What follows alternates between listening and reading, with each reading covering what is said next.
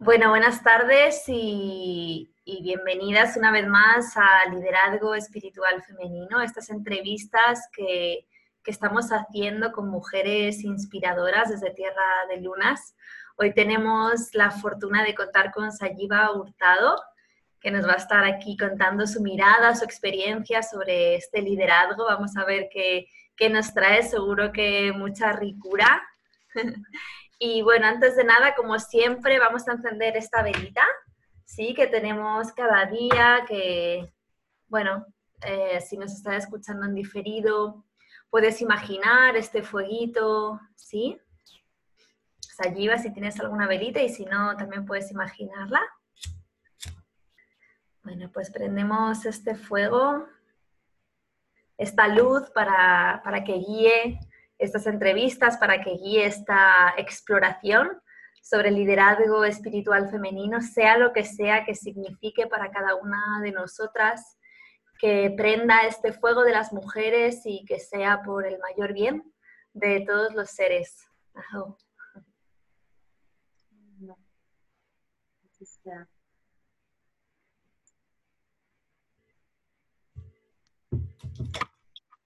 Bueno, bueno, pues bienvenidas a Jiva. Es un placer. es un placer. Es un placer finalmente coincidir eh, contigo. Yo sé que eres maestra de muchas de las facilitadoras de allí de Tierra de Lunas, de muchas mujeres. Em, bueno, eh, siempre me cuesta mucho presentar en una breve frase a una mujer porque somos mucho más que nuestra web o que nuestra formación, que nuestros viajes, pero bueno, también es importante pronunciar, ¿no? Un poquito, a ver. Em, bueno, Sayiva es la creadora de la respiración femenina, ¿no? respiración ovárica, respiración ovárica, alquimia femenina. Efectivamente. Ella pues ha iniciado muchas mujeres y hombres y ha hecho todo este viaje, este peregrinaje que me encantaría que nos contases en Asia, India, ¿no? Está por Vietnam, todos esos estudios, ¿no? Que te han ayudado a ir recordando. Eh, me interesa mucho tu mirada sobre la respiración, a ver qué, nos puedes eh, compartir. Y bueno, con mucha gratitud, si quieres, allí va puedes primero hablar un poquito de ti para que te conozcan las mujeres que tal vez todavía no han entrado en contacto con tu trabajo y tu medicina. Así que adelante. Bueno, pues muchas gracias por la invitación. Qué alegría, porque ya me habían invitado a Tierra de Lunas en persona, pero es difícil con mis peregrinajes y que vivo en otro lado del mundo. Así que bueno, qué alegría que, que lo online nos acorta distancia y hace posible que esté aquí. Así que muchísimas gracias. Y bueno, sí, a mí también me cuesta hablar de mí, es porque hay tantas cosas que no soy nada y me la paso intentando desaparecer, entonces me cuesta un montón aparecer. Así que bueno, soy Sayiva Hurtado y soy, soy una mujer madre, buscadora, o sea, en realidad todo, todo lo que hago afuera es por una búsqueda personal, o sea, como por por mi proceso de vida y he creado muchos sistemas, entre él el de respiración ovárica, alquimia femenina, el de respiración alquímica, sexualidad sagrada, y de ahí se desprenden como un montón de hijitos, trabajo con cristales, con el agua, eh, o sea, respiraciones en agua, todo es a través de la respiración, pero todo esto viene a través de, de mi camino, o sea, por eso hay tantos sistemas, porque es como que cada vez que yo voy muriendo a algo y voy renaciendo, renazco con eso y renazco como con una herramienta que ayuda a la gente, ¿no? Realmente respiración ovárica, alquimia femenina, es esto, o sea, no es algo de, ay, qué inteligente, la chica lo que se creó es como, bueno, o sea, es mi vivencia de convertirme de, de, de una mujer muy masculina, muy en rechazo con lo femenino, muy enojada con, con Dios, con todo, a, a, una mujer muy celebrativa, muy encarnada en su feminidad, muy agradecida de, ser mujer, ¿cierto? Y bueno, creé este, creé este sistema, he escrito dos libros muy hermosos, ahora estoy a punto de publicar el tercero que lo escribí en la oscuridad, es un libro escrito en, la oscuridad, sin, visiones, eh, que también está muy hermoso, que es sobre el vacío y el tantrismo, y bueno, me, dedico a hacer estos peregrinajes por el mundo, primero para no, no diría para buscarme, porque siento que ya estoy bastante encontrada, siento que es para recordarme, recordarme más y más y más y conectarme más y más y más. Y soy como una, como una pachanguera de la vida. Me, me gusta la fiesta, pero no nocturna, me gusta la fiesta diurna, me gusta la fiesta como que la vida sea una fiesta, ya eso a eso me dedico, de la mano de mi hijito, soy, soy mamá, crío, sola y viajo por el mundo, viajaba, ya no sé, viajaba por el mundo con él, descubriendo, descubriendo el mundo y sus palabras y sus misterios, que al final me alucina porque es lo mismo lo que dicen todas las religiones, todos los países, todos los lugares, pero con distinto color. Así que bueno, soy como una viajera de este mundo y otro mundo, así tal vez me presentaría. Y bueno, con lo profesional lo pueden leer en la biografía. ¿sí? Me gusta mucho, Sajiva, esto que, que, he leído, ¿no? Que traías que el, cuerpo, el arte, la celebración y la danza. Esto me, bueno, me, encanta, ¿no? Me encanta sobre todo esta palabra, ¿no? Celebración. Eh, no sé si quieras tal vez contar, contarnos cuál es tu mirada con respecto a celebrar y celebrarnos celebrarlo todo, ¿no? Esto para mí fue todo un cambio revolucionario, o sea, yo creo que yo nací así, como en este estado celebrativo y gozoso, o sea, pero el, el mundo no, no, es, o sea, no, sobre todo el mundo occidental no tiene esta visión, ¿no? Como de la alegría y bueno, o sea, tal vez mi, mi, mi, sector sí, lo caribeño, somos bastante gozosos, pero también somos bastante sufridos, o sea, tenemos el catolicismo súper arraigado, así de flagélate por mi culpa, ¿no? Pero yo nací como oriental, yo nací ya en una fiesta y, y, me costó toda mi vida un montón porque, o sea, y soy bailarina desde que tengo cuatro años, para mí como que el cuerpo siempre fue la herramienta de expresión de lo emocional, ¿no? No, no era muy buena comunicando, me era muy buena comunicando a través del cuerpo y Osho, que es mi maestro, que ya está desencarnado, cuando llego a India a vivir la segunda vez, la primera vez ya entré muy en contacto con esto a través de, vivía en un crematorio y en, en los crematorios es alucinante porque todas, todas las cremaciones son una fiesta, lleno de colores y cantan y bailan y flores y olores y belleza, belleza, belleza, ¿no? Ahí ya como que fue como, wow, o sea, de aquí soy, ¿no? Pero sobre todo cuando llegué a donde Osho, y, me encontré en él, me encontré en sus palabras de decir, pase lo que pase, celebra. Y esa soy yo y eso creo que es como un regalo que se le puede dar al mundo y es como celebrar no es estar, ay no, es que me fue re bien, saqué 10, me gané la lotería, tengo un novio re lindo, no, es como me morí, celebra, o sea, se murió mi tía, celebra, eh, me dio COVID, celebra, me dejó mi novio, celebra esta, esta, esta conciencia para mí que, es, yo celebro porque pienso que pase lo que pase, sigo viva para poder celebrar. Y eso para mí es un montón, es como, wow, o sea, estoy celebrando que me duele el cuerpo y no me puedo mover. O sea, claro, no celebro así, ¿no? O sea, celebro como tirada en la cama con dengue, estaba chikungunya mal, ¿no? Como celebrando así. Eh, pero es una celebración porque, porque lo pasé, porque lo atravesé, porque no se acabó ahí, porque, porque estoy viva para sentir, ¿no? Es como celebro poder sentir y me, y me desligo de esta obligación de, Disney, de tengo que sentir emociones positivas, alegría, dicha, éxtasis, gozo, y las otras están mal. No, me encanta encabronarme. celebro mis encabronamientos, celebro mis llantos, que son pocos, porque me cuesta llorar, me encabrona no poder llorar, pero celebro también. Celebrar todo. esa es mi visión, o sea, desligarse de que celebrar es algo feliz no, celebrar no es algo feliz, es algo gozoso y el gozo no necesita un estímulo feliz, no necesita un pensamiento feliz como Peter Pan. Gracias, qué bonito. Bueno, pues este encuentro es para eh, reflexionar juntas, sobre todo desde la experiencia personal, en torno a estas tres palabras, liderazgo espiritual femenino. Primero me gustaría saber qué te mueve, qué te mueve en el cuerpo, qué experiencias te trae, si es que te trae alguna, o no sé, sí, ¿qué, qué, es, ¿qué es esto para ti? ¿O tú lo caminas? ¿Crees que es algo lejano, algo cercano? Cuéntanos, liderazgo espiritual femenino, ¿qué te, qué te mueve? Y de hecho me encantó, me encantó el nombre, porque a mí la palabra empoderamiento no me gusta mucho. O sea, como que todo esto del empoderamiento y ahora también todo esto del empoderamiento femenino me choca un poco, porque yo siento que el verdadero poder es el corazón y la divinidad, o sea, como el corazón inmanente de la existencia. Y que todo esto de empoderamiento, o sea, femenino, masculino, eh, laboral, económico, lo que sea, es muy desde el poder, desde el yo egoico.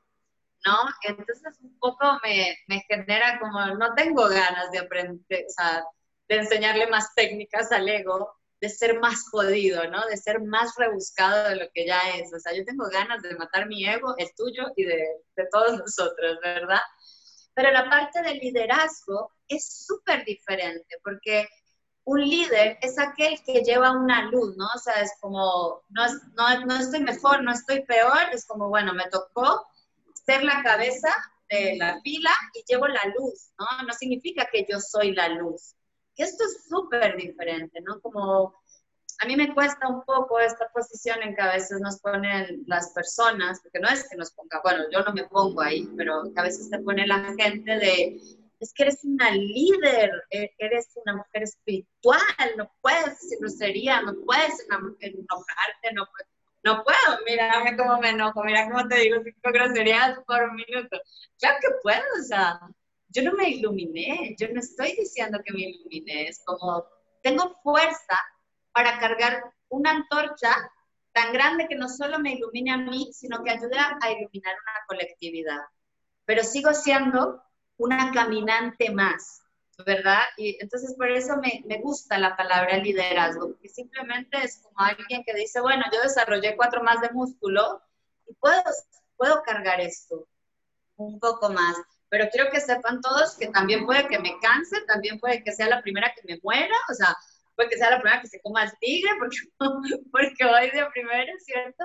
Y el liderazgo espiritual, qué linda palabra, ¿no? Y qué linda palabra cuando lo llevamos a lo femenino. Y para mí es muy importante cuando llevamos a lo femenino, o sea, sé que lo que ustedes hacen es muy dirigido a la mujer, parte de lo que yo hago también es muy dirigido a la mujer, pero para mí realmente el despertar de lo femenino no tiene que ver con el despertar de la mujer, tiene que ver con el despertar de la energía femenina en el mundo. Y para mí la era de Acuario es justamente como eso, como es un, liderazgo femenino, es, es, un, es un, liderazgo en, en, el que, en el que vino la energía femenina y dijo como, bueno, órale, ya estuvo el masculino, ya se mandaron su patriarcado, está todo bien, tuvo cosas buenas, tuvo cosas pésimas, pero ahora voy a trabajar yo. Tú vete a dormir, compañero, que debes estar súper cansado, ¿no? Y viene la energía femenina con sus virtudes, ¿cierto?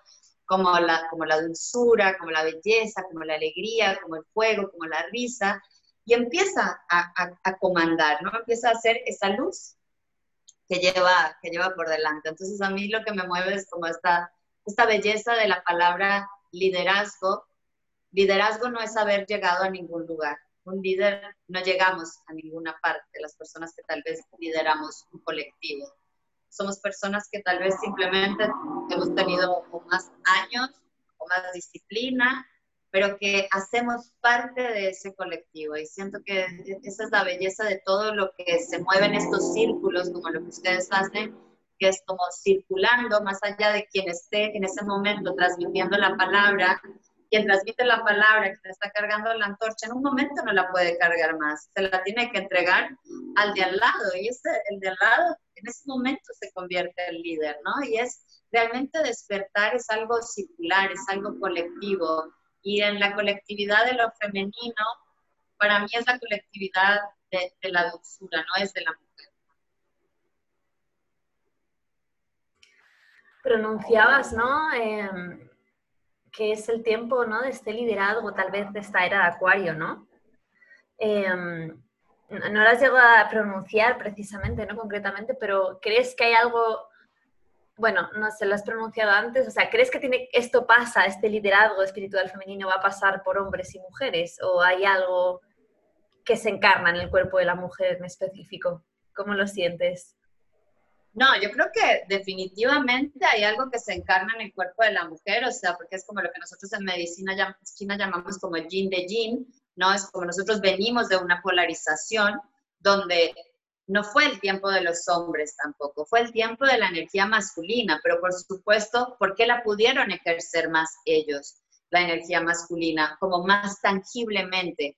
Porque tienen un cuerpo físico, anatómico y fisiológico que está en sintonía con las cualidades energéticas de la energía masculina. Entonces, por supuesto, por eso se cree que fue el tiempo de los hombres, no fue el tiempo de los hombres, fue el tiempo de la energía masculina, fue el tiempo del patriarcado, pero el patriarcado lo ejercieron millones de mujeres también, ¿cierto?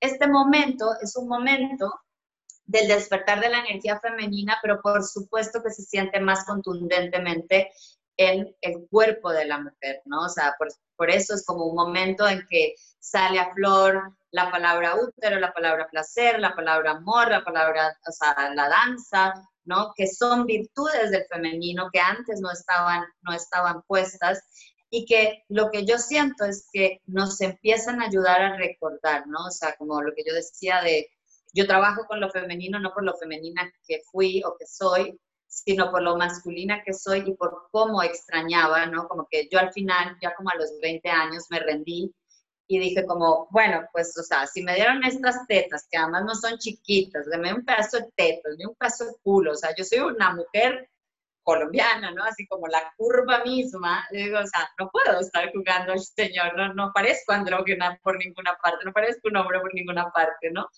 Como, ok, me voy a rendir en cuerpo y alma a aquello que me dieron pero también siento que es súper importante en algún momento la desidentificación del género, ¿no? Creo que, creo que el género, el, reafirmarnos como mujeres, el reafirmar nuestros órganos, el reafirmar la anatomía y la fisiología es súper importante como una llave para abrir la puerta, pero no es el destino. Para mí, realmente el destino es encontrar esa unión entre lo femenino y lo masculino adentro nuestro, esa, esa esa reconciliación, porque realmente todo lo que nosotros vivimos, porque nosotros somos seres duales, es súper polar, entonces no vivimos el masculino en su mejor expresión. Para mí tampoco estamos viviendo el femenino en su mejor expresión, aunque sea como, ay, qué lindo, sí, el empoderamiento femenino y todo lo de la mujer el despertar de la mujer.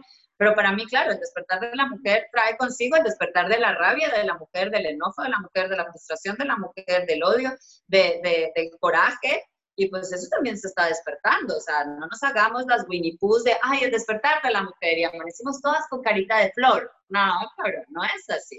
Amanecimos muchísimas con cara de guerrillero subversivo, ¿cierto? Y está súper bien aceptarlo y decir, o sea, sí, y mi mujer, mi mujer de la tierra te odia, ¿verdad? Pero sé que mi mujer espiritual, y por eso es como acepté la invitación, porque no es el empoderamiento de la mujer desde aquí, desde aquí, desde el ego, sino desde un nivel más profundo, es como, ah, pero mi mujer, la mujer, mi energía femenina no te odia, que la energía femenina reconoce al masculino sabe que no es su enemigo, sabe que en la encarnación física hemos sido la tercera guerra mundial, ¿no? Y la más larga de las guerras, para mí, es la guerra de los géneros, es la guerra de los sexos y es la más urgente que trascender. Para mí, es lo más urgente trascender es esta separación entre el femenino y el masculino, entre el hombre y la mujer, pero eso no lo vamos a lograr si no podemos encarnar. ¿Y cómo encarnamos? Encarnamos a esa mujer desencarnando todo ese dolor que hay en nosotras, o sea, porque es una realidad que está fijado en nuestro ADN, ¿no? O sea, ¿cuántas de nosotras tal vez no hemos sido abusadas o vulnerabilizadas tanto, pero estamos enojadas. O sea, yo me reconozco con unos enojos y con unas reacciones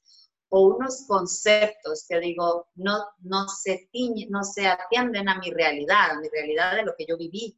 Pero es que puede que yo no lo viví en esta encarnación, puede que no lo vivió el cuerpo de esta yiva, pero lo vivió el cuerpo de mi madre, de mi abuela, mi tatarabuela, y de aquí para adelante, o sea, somos una bolita de carga, una maleta de belleza y de dolor. Y ese dolor se activa en el ADN y es el ADN el que ejerce ese subversivo guerrillero que se nos despierta a las chicas de repente de la nada, o sea, te dormiste en estado florecita rockera y amaneciste punk, ¿no? O sea, ya vas a quieres hacer un poco y salir a matar. Y lo importante es poder reconocerse ahí y poder saber que esa no soy yo, esa es la patología que como una encarnación humana estoy atravesando. Ese enojo, esa, esa furia, esa gana de, de reclamar mi poder, desde dame mi poder, como si el otro lo tuviera, pues nadie tiene poder. Es una cosa súper independiente, no se lo puedes reclamar a nadie, ¿no? Es como ese, ese empoderamiento es como una fantasía que necesitamos vivir, pero en realidad lo que necesitamos es esto que, que, decías antes de, del liderazgo, pero para tener esa fuerza de liderar necesitas un cuerpo, necesitas un cuerpo sano, necesitas un cuerpo encarnado como mujer, un cuerpo que sabe que eres cíclica, un cuerpo que sabe que cómo funciona no solamente tu sistema, tu sistema reproductor, porque lo que nos hace mujeres no es solamente nuestro, nuestro sistema reproductor, nuestro cerebro es súper diferente, nuestra bioquímica es súper diferente. Entonces, digamos, mi, sea, yo no, no hablé mucho de mi, de mi background como de títulos, yo soy médica china y soy ginecóloga, ¿no? Entonces, como que sí estoy bien fijada en la parte científica también. Y es como yo enseño y educo mucho de, de, emociones, de psiquis y de espiritualidad a través de la comprensión de la materia. Entonces sí es súper importante que la mujer lleve la mirada a su cuerpo, reconozca este cuerpo para poderlo trascender, porque es que tú no puedes dejar nada que no tomaste, o sea, pero al final también tienes que dejar este cuerpo de mujer y estar tan identificada, porque yo soy mujer, soy mujer, soy mujer, soy mujer, y al final yo soy ser, yo soy mujer en mi encarnación humana, pero yo quiero desencarnarme. No, yo quiero trascender a esto, porque de todas maneras mi encarnación como mujer o como hombre o como perro como gato está bastante llena de sufrimiento. Yo no tengo ganas de sufrir. Pero ¿cómo, me, cómo hago para llegar allá? Atravesando el kindergarten. ¿No? El kinder es el cuerpo humano y mi cuerpo humano tiene vagina. Entonces, entro a mi ser espiritual a través de mi vagina porque esa es la puerta que me dieron a mí como mujer.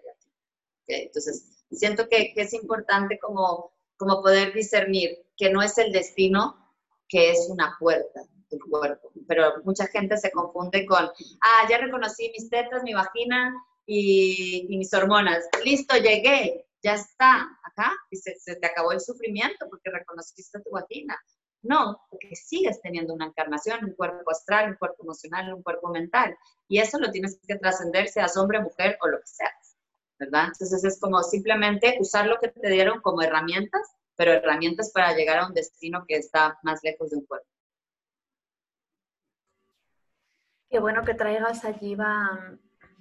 Creo que también ha llegado un momento en, en estos movimientos de lo femenino de poner en el centro la sombra, y el trauma, y creo que hemos pasado durante un tiempo, como has dicho, me ha encantado esto de Winnie the Pooh, hemos pasado, bueno, por un tiempo de encontrarnos, de reconocernos, de la hermandad, qué bonito, ¿no? Tantos kilómetros y vidas andadas, separadas, de repente nos hemos encontrado, hemos celebrado, sí, hemos pasado por, por, por tránsitos muy catárticos, pero yo siento que todavía queda trabajo de fondo profundo, trabajo que no solo pase esto de la muerte y la sombra y los arquetipos de la chamana y de la bruja, ¿no? Por lo teórico, creo que, creo que es tiempo, como tú decías, de bajarlo realmente a la célula, de encarnarlo. Creo que todavía queda un trabajo de verdaderamente reclamar esa sombra y, no sé, ¿qué, ¿qué, propondrías tú con respecto a esto? ¿no? O sea, sin duda yo siento que estamos en un tiempo que nos está revelando un trauma sistémico y sistemático.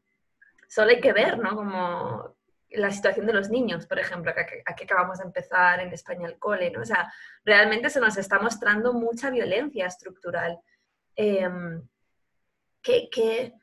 cómo, ¿Cómo decirla? No sé si hay una pregunta en sí misma, pero me interesa mucho también esto que hablas del cuerpo, que pasa a través del cuerpo. El cuerpo está lleno de memoria, ¿no? ¿Cómo sientes tú todo este movimiento del despertar femenino con respecto a la sombra, que para mí es una parte fundamental del liderazgo, ¿no? No pasar de largo, no pasar de puntillas, no mirar hacia otro lado. Creo que debe ser algo central, cada vez es más importante. Sí, bueno, de hecho, yo tengo una visión un poco diferente a la, a la sombra que tiene, que tiene la mayoría de la gente. Yo tengo una súper relación con la oscuridad, o sea, es como mi lugar favorito, pero además es mi lugar favorito y el lugar más dulce del mundo. O sea, para mí encerrarme en la oscuridad es así, o sea, como irme a tomar teta de mi mamá, ¿no? Como que digo, pues ya no le sale teta a mi mamá, me meto en la oscuridad y allá tomo vía directa de la vía láctea, ¿no? Y siento un poco, si ves de hecho la mayoría de las teorías que hay acerca de la oscuridad, o sea, todo lo que habló Jung, que es súper interesante, ¿no? Y todo lo que se ha hablado de la oscuridad, lo han dicho los hombres, de la sombra, lo han dicho los hombres.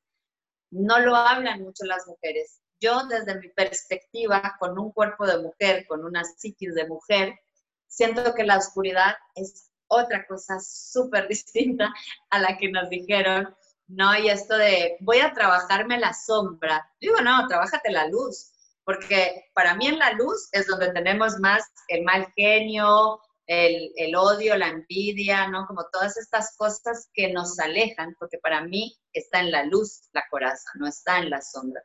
Yo pienso que en la sombra o en la oscuridad nosotros tenemos nuestros mejores tesoros guardados. O sea, digamos, todo el trabajo de respiración ovárica, quimia femenina, del foco de ir hacia la oscuridad, no es para irte a encontrar con la cabrona que vive en ti. La cabrona que vive en ti, pregúntale a tu marido si no la conoce, pregúntale a tu mamá si no la conoce, la conoce todo el mundo, todo el vecindario, es famosa en el mundo. La dulzura que vive en ti no es tan famosa. El disfraz que le pusiste a tu dulzura, el disfraz que le pusiste a tu mujer, fue la cabrona, fue la enojada, fue la dura, fue la tosca. Pero para mí realmente nosotros tenemos todos, hombres y mujeres, guardados en la oscuridad y oculto en la sombra lo mejor de nosotros porque es lo que más cuidamos. Lo que pasa es que como está oculto en la sombra a veces se nos olvida y se va olvidando porque además en esta obsesión ¿no? de sol, de, de, de, de, la energía masculina, de hacia la luz y busca la luz y además esta obsesión de que la mujer es la luz, porfis, ya suelten esta idea, la mujer no es la luz del universo, la mujer es la oscuridad del universo. ¡Ajo! ¡Qué maravilla! Somos las tinieblas puras. ¡Qué belleza! Porque solo en la oscuridad se puede gestar la vida. Solo en la oscuridad y solo en el vacío las posibilidades se pueden expresar. Las posibilidades las expresa la luz. La luz es lo masculino, es lo tangible. Nosotras somos lo intangible. Entonces, realmente para mí, cuando tú dices, es muy importante el trabajo de la sombra, es muy, muy importante el trabajo de la sombra. Pero para mí, cuando yo nombro la sombra, no es tanto de, de esas partes tuyas que son durillas y toscas, sino de las mejores partes de ti que tienes muchísimo miedo de sacar a la luz, porque nosotros desde nuestro cerebro reptiliano en realidad lo que hacemos todo el tiempo es preservarnos, ¿no? Entonces cuando tú eras pequeña y te vulnerabilizaste y te diste cuenta que en esa vulnerabilidad, en esa vulnerabilidad de ser mujer o de ser hija o de no tiene que ver solamente con el género, porque los hombres también han sido profundamente vulnerabilizados, ¿no? Dijiste como, wow, mi vida corre peligro, ¿no? Como que tanta, tanta, tanta alegría, tanta fiesta, tanto gozo, tanta ternura, me ha puesto en peligro. ¿Qué hago? Expreso una forma contraria, o sea, ¿cuál es el antónimo de mi dulzura? Ah, la cabrona, listo, saco la cabrona y te la pongo en la luz. Pero en realidad, ella es el disfraz.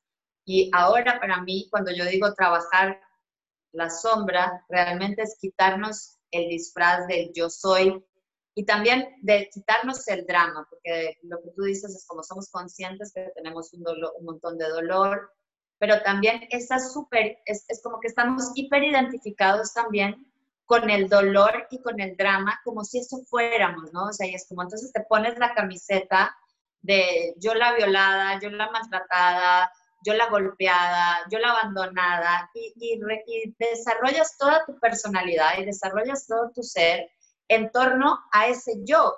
Pero hay algo súper esencial y es en el vacío, el vacío es el ser, el vacío es la energía femenina, la chakti pura, no hay un yo, no hay dolor, no existe el dolor, no te pasó nada, nunca te pudieron haber hecho nada. Entonces, por eso, digamos, esto que yo me encierro en la oscuridad, yo me encierro en la oscuridad justamente a resetear mi sistema de mi historia personal, de mi historia colectiva, a, resetear el ADN de mi mamá, mi tía, mi abuela, porque está bárbaro ir a constelar, está bárbaro la terapia, pero la terapia de todas maneras existe en un plano horizontal, en el plano de la mente.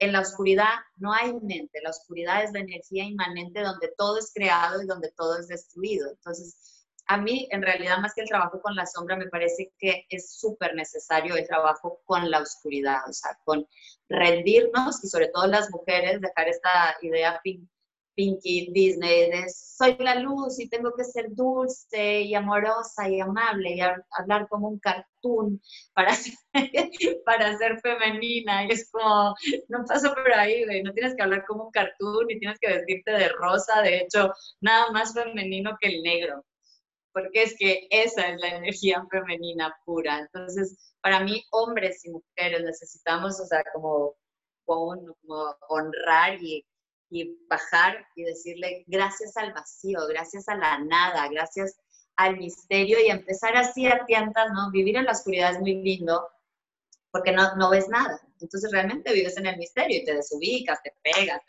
¿no? Y todo el tiempo estás como descubriendo. Entonces es como entrar ahí en ese espacio que eres tú misma, ¿no? Y que además nosotras, mientras estamos menstruando, tenemos ese espacio cada 28 días, ¿no? De decir, o sea, me meto a la cueva, o sea, ni siquiera tienes que apagar la luz, se apaga la luz sola y entras en la oscuridad y es, wow, voy a entrar en esa oscuridad a buscar cuáles fueron las cositas que fui guardando por miedo y que están metidas ahí en algunos baúles y no son mis sombras, son mi luz máxima, porque adentro de la oscuridad quien vive es la luz.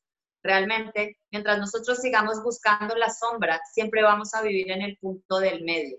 ¿Ok? O sea, porque para que haya sombra tiene que estar como los dos muy balanceados. Pero en la oscuridad, o sea, ahorita yo salí de la oscuridad hace cinco días, salí. Era increíble, o sea, un cuarto absolutamente oscuro. Y con que me entrara una gotita así de luz, porque había una ranurita en el aire acondicionado, wow, era como si me tuvieran un, un así una, un foco puesto en la cara, cómo me molestaba la luz allá adentro, ¿no? Y realmente, más que buscar la sombra, creo que tenemos que buscar la oscuridad, porque el origen de la luz no es la sombra, es la oscuridad. Y si vas directamente ahí, a mí me parece que es más rápido y más femenino, por supuesto. Qué belleza, me, me inspira mucho esto que cuentas.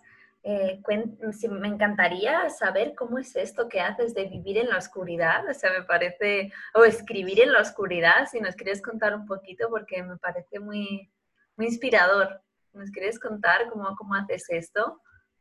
Y justamente es esto de, a, lo que hago es aislar mis sentidos externos. Los sentidos externos serían la parte yang, serían la parte masculina, sería lo tangible, ¿no? O sea, como yo con mis sentidos externos siento lo que toco, huelo lo que, o lo que como, saboreo, ¿no? Y es hacer un corte, hacer un reseteo a tus sentidos externos y empezar a entrar en tus sentidos internos, que es la energía yin, ¿no? O sea, porque digamos, parte de lo que nosotros perdimos durante el patriarcado, la quema de brujas y toda esta cosa tremenda que atravesamos fue la domesticación y la castración Realmente matar a la bruja no fue a unas señoras que hacían hechizo para traer al ser amado. Realmente las brujas éramos mujeres que estábamos en sintonía con la naturaleza, con nuestra naturaleza y que teníamos desarrollados los sentidos internos, es decir, la clareaudiencia, la clarividencia, la kinestesia, ¿no? O sea, que podíamos ver lo intangible, oírlo en el silencio, ¿no? Sentir donde no hay forma.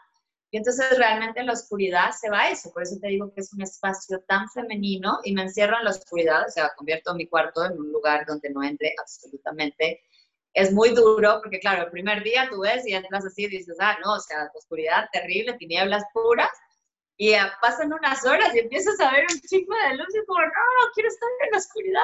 Y estás ahí todo, todo, día batallando con, con cartones, tapando, tapando lugares que tú dices, ahí no hay luz, sí hay luz, la luz está en todas partes, la luz es, es muy intensa. Esa fue una de las reflexiones más lindas de este último periodo que hice. Lo hice porque me diagnosticaron de COVID y fue así como que digo, en vez de pelear con el COVID, pues es como, ¿qué es el COVID? El COVID es algo que hace que tengas que ir para adentro, que te hace perder los sentidos, perdí el olfato y el gusto. ¿No? Y digo como, pues bárbaro, o sea, vamos a escuchar el mensaje, en vez de ponerme en contra, listo, vamos a fluir con esto. Si esto es hacia adentro, si esto es sin estímulos, vamos a hacer sin estímulo, ¿no?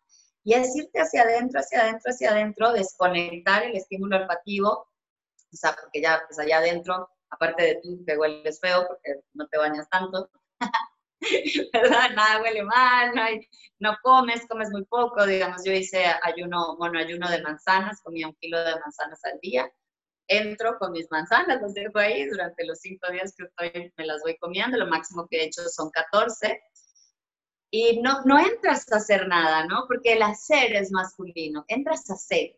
Y en ese ser de repente te das cuenta que estás bailando, que estás respirando, que estás meditando, que estás durmiendo, pero no es como en una disciplina de ahora me siento y voy a hacer la práctica el sadhana y no sé qué, es como, ah, ¿qué, ¿y qué hiciste? Nada. ¿Y de qué te diste cuenta? No, de nada. Pero en esa nada está el todo.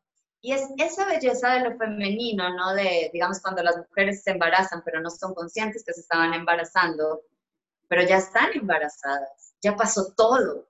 Pero, pero tú crees que no pasó nada porque viven lo intangible, aún no es tangible, no, no llora, no te dice mamá, ¿verdad? Entonces, para mí esa es la belleza de la oscuridad, la, la, oscuridad. Yo entro a preñarme, entro a preñarme de qué? No tengo idea, de que le dé la gana la existencia, de preñarme y tengo la conciencia de que un día, no sé cuándo, paro y de repente es como, ¡wow! Este fue el regalo. O sea, yo la verdad no te podría decir que tengo profundos insights así de, ¡wow! O sea, qué visiones, qué canalizaciones, ¿no? De hecho, me reaburro a veces. O sea, me quiero salir y así de puta madre, no está haciendo nada, literal. Tengo un montón de trabajo y aquí mirando la nada.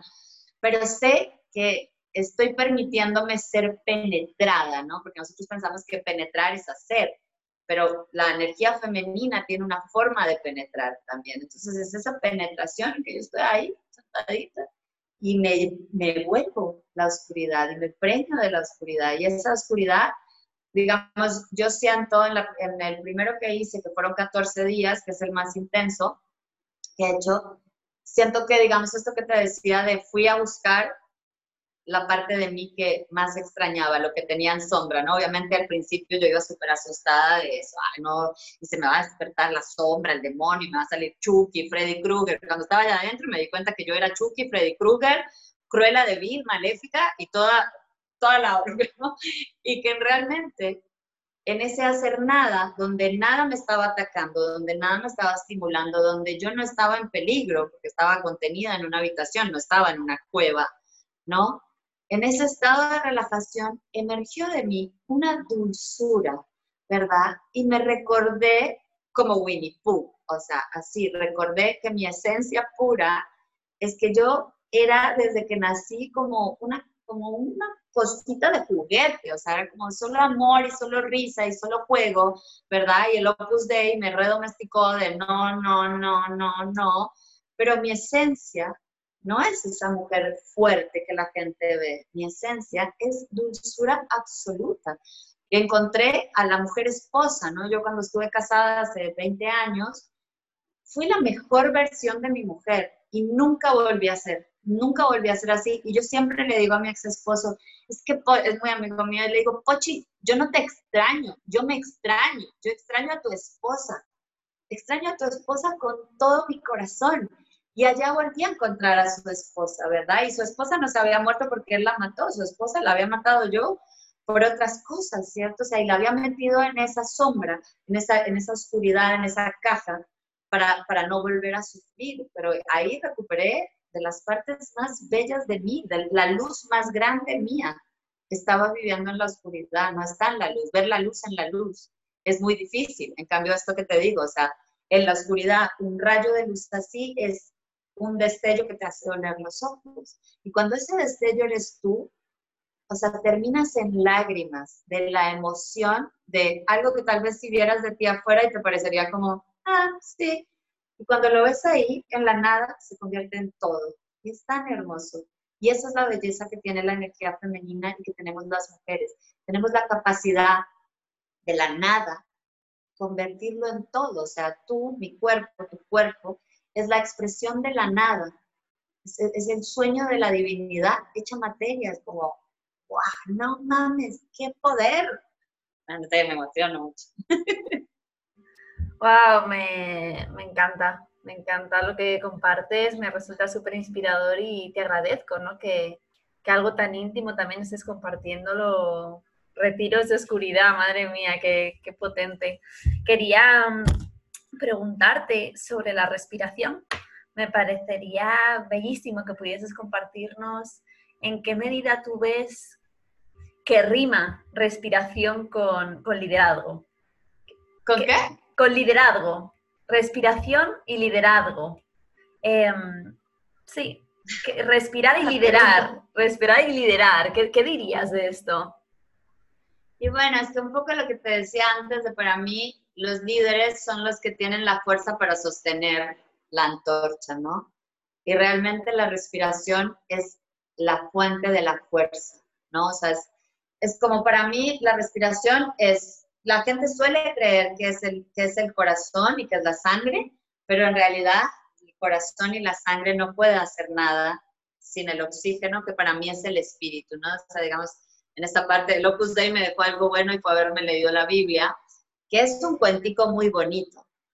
tiene unos simbolismos muy tremendos, ¿no? Y es como esto de el aliento, ¿no? De cuando Dios nos hizo, hizo, hizo, nos hizo en arcilla, pero era, la arcilla estaba inanimada y lo que le dio vida fue que le infundiera el aliento. Entonces, para mí realmente la fuerza no viene de esa pulsación, esa pulsación está gracias a que hay oxígeno. Porque si tú tienes un corazón súper fuerte, pero no te entra oxígeno y no puedes hacer eh, la combustión y sacar dióxido de carbono en 24 horas, ni siquiera, o sea, si tú te encierras en una habitación sin oxígeno, en seis horas estás muerto y moriste de toxicidad, ¿cierto? Porque realmente la fuente espiritual y energética y vital es el aliento. Entonces, para mí es todo. Para mí el aliento es como mis alumnos y mis alumnas se burlan porque es como, ay, ya ni te escribo, porque yo te iba a preguntar para esto qué hago y sé que me vas a responder, respira. Pero, güey, es que ¿qué más te voy a decir? O sea, respira, o sea, te duele la cabeza, respira, te duele la panza, respira, estás re triste, respira, porque la respiración es la, es la danza de la vida y la muerte constantemente, ¿cierto? O sea, y esto que yo te digo realmente, para mí un verdadero líder es alguien que sabe que danza con la muerte constantemente y que cuando nosotros nos ponemos de frente porque quien lidera, lidera, o sea, es como que de alguna forma resguarda, ¿no? O sea, es como yo le pongo el pecho a esto y si pasa algo, a quien le va a pasar primero es a mí, no le va a pasar primero a ellos, porque yo soy la que está poniendo la cara, ¿verdad? Entonces, para mí es que como que yo soy muy femenina en eso de, de tener mucha conciencia de no soy la más viva, soy la que mejor relación tiene con la muerte, soy la que sabe que se va a morir primero tal vez, pero entonces voy al encuentro con la muerte porque estoy tan viva que no tengo ganas de morirme hoy, honestamente, pero pues tocó, tocó, ¿verdad? Entonces, para mí, verdaderamente un líder es alguien que sabe bailar con la muerte y aprender a respirar es inhalo, tomo, exhalo, muero. O sea, es una danza constante, ¿no? O sea, para mí es una, una fascinación. Yo a veces así, eso, no hacer nada, sentada por 14 días haciendo nada en la oscuridad, solo observaba como así como el aire entraba y me penetraba, hacía cosas y luego salía, y si te quedas en apnea, ¿no? Como el sentido de muerte de cuando no estás respirando. Y es una danza constante, porque el impulso de la muerte es siempre ir a la vida, o sea, cuando tú exhalas, el impulso, y por eso la respiración es automática, hace parte de nuestro sistema nervioso eh, simpático, es de una, llenarse, o sea, ¿para qué te vaciaste? para llenarte, ¿no? Y eso es lo que hace que tengas la fuerza de propulsión para seguir siempre yendo hacia adelante, ¿no? Y pues, o sea, ya sea para liderarte a ti mismo en tu proceso de, o sea, estoy incómoda, pero de aquí no me muevo y de aquí no me salgo, para decirle a otros, o sea, sé que la estamos pasando terrible, ¿no? El año pasado que me llevé a mis alumnas a subir del Sinaí, era súper fuerte, ¿no? O sea, medianoche, caminando en la oscuridad y la gente dice, yo ya me quedo acá, ¿no? Y es esa fuerza de, desde la respiración, vamos, ¿no? Y quien más tiene que respirar soy yo, porque soy la que tiene que impulsar a que 20 personas, incluyendo dos niños de 7 años, digan, órale que vamos y me subo al Sinaí, cueste lo que cueste, ¿verdad? Entonces, es, para mí es la fuerza de, la, de la vida. Qué bello, ¿no? Liderar, dar y recibir, vivir y morir. ¿no? Me ha encantado eso que has dicho, que, que es la que mejor relación tiene con la muerte, ¿no? O sea, me ha, me ha apasionado. Quiero preguntarte también, ¿no? Como siguiendo estas palabras mágicas que tú has, que tú has elegido, que has recibido, eh, la relación entre liderazgo y ovárica, ovarios. Eh, ¿qué, te mueve esa relación? ¿Te dice algo? Eso sí que son los líderes número uno. Después de la respiración viene el corazón y después viene el, el ovario. Porque el ovario, o sea, digamos, claro, la gente le súper conmociona el nombre del sistema por dos cosas. Una, porque hay un ejercicio taoísta que se llama respiración ovárica, entonces como, no, pero eso es otra cosa. Y es como, y realmente si has hecho respiración ovárica la una y la otra, o sea, no tienen nada que ver, son preciosos los dos, pero esto es un sistema, respiración ovárica taoísta es un ejercicio. Pero la otra cosa que le conmociona a, a la gente del nombre es como, o sea, pero ¿por qué? ¿No? Me acuerdo de una entrevistadora un día que así era doctora y fue medio borde ¿no? Así me dice como, ¿y qué? Y entonces vas a crear la respiración testicular y la respiración pancreática y la respiración hepática. Le dije, no, así yo con mi reverencia, le digo, no, ya están creadas en la ovárica porque el ovario es el origen de la próstata, del páncreas, de, del hígado y de todo lo que somos y tenemos, ¿verdad? Entonces, para mí es como realmente el, el ovario y el, y los testículos son la fuente de la vida, o sea, son los que primero tienen ese latido y ese impulso de vida y además los que tienen toda la información, porque el hígado no sabe ser vaso,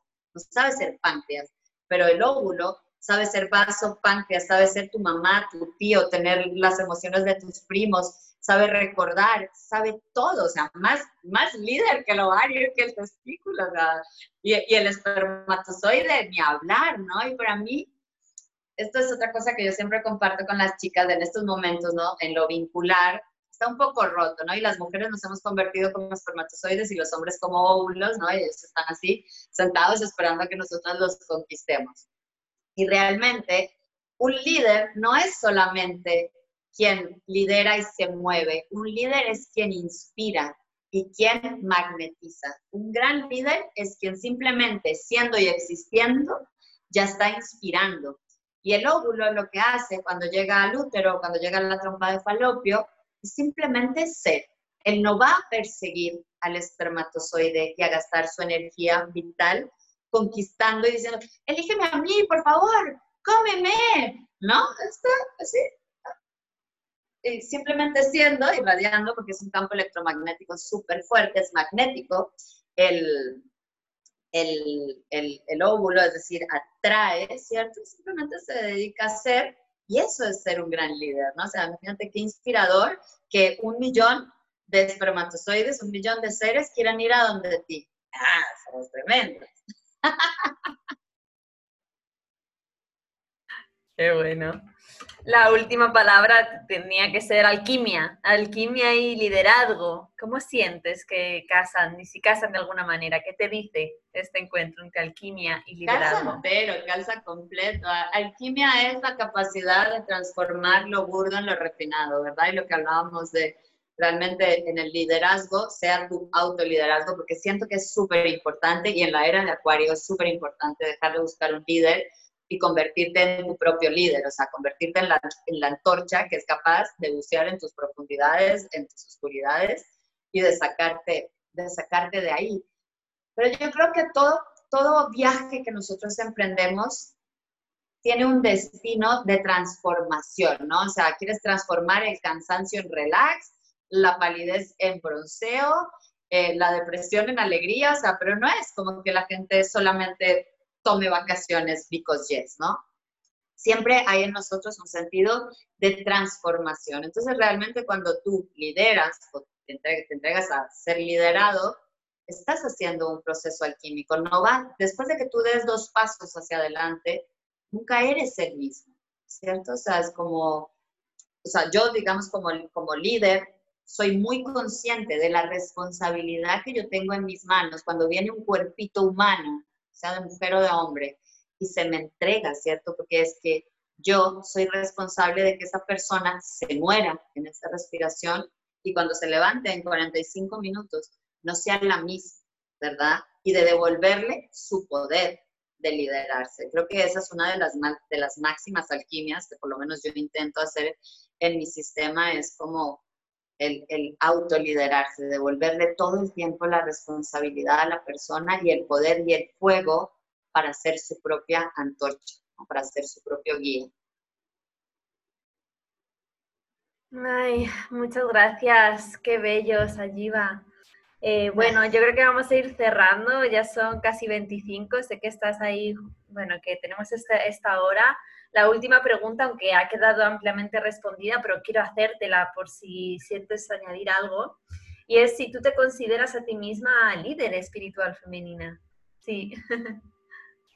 No sé si diría una líder espiritual, pues, o sea, al final sí, pero es que es una palabra muy grande, ¿no? O sea, porque para mí un líder espiritual es como un maestro que la logró, ¿no? O sea, que ya se despertó, ¿no? O sea, yo estoy re dormida, sleeping beauty, normal como todas nosotras, solo que no sé, soy más atrevida, creo. Diría que sí y no, no en el sentido de yo no estoy despierta, yo no estoy iluminada, yo no he llegado a esa realización, sí en el sentido de soy una gran buscadora, bruta pero decidida, empeñada como nadie, o sea, obstinada con yo voy a ver a Dios a los ojos y a la diosa a los ojos y voy a hacer el amor con ellos y nadie me va a tener. Entonces creo que soy una mujer muy inspiradora, o sea, eso para mí es una forma de liderazgo, pero no me llamaría una líder. Sé que lidero, o sea, pararte frente a un auditorio y hablarle a mil personas es una forma de liderazgo. Y a, nivel espiritual no es que yo hable de lo espiritual, pero es mi búsqueda personal. Entonces siento que a donde yo vaya, pues voy a llevar, voy a inspirar a los que vayan conmigo. Pero así como el título como tal me parece un poco hardcore. me parece que, igual yo soy pésima para los títulos, o sea, es como, yo soy whatever, yo soy la nada, ¿no? O sea, soy eso y soy nada, y a veces soy un desastre espiritual, ¿no? Aquí en mi encarnación humana intentando ser. Muchas gracias, Ayiva. Gracias de corazón. No sé si quieras añadir algo, algo que sientas compartir, no sé, algo que te llegue tal vez. No, muchísimas gracias. La verdad que me encantó el espacio. Mucha alegría de poder estar aquí porque sí quería estar en Tierra de Lunas en físico, pero siempre que me invitaban y me mandaban la invitación, estaba súper cruzada, pero me encanta poder trascender esos espacios a distancia y poder estar. Así que gracias por crear este espacio. Perdón por los taladros, pero es lo que hay, es la existencia pasando la información en el piso de arriba. Gracias, Ayiva. Muchas gracias, mujeres, por estar. Gracias. espero que sea persona pronto. Ojalá, así sea. Hasta pronto y muchas gracias. Gracias. Amor, gracias.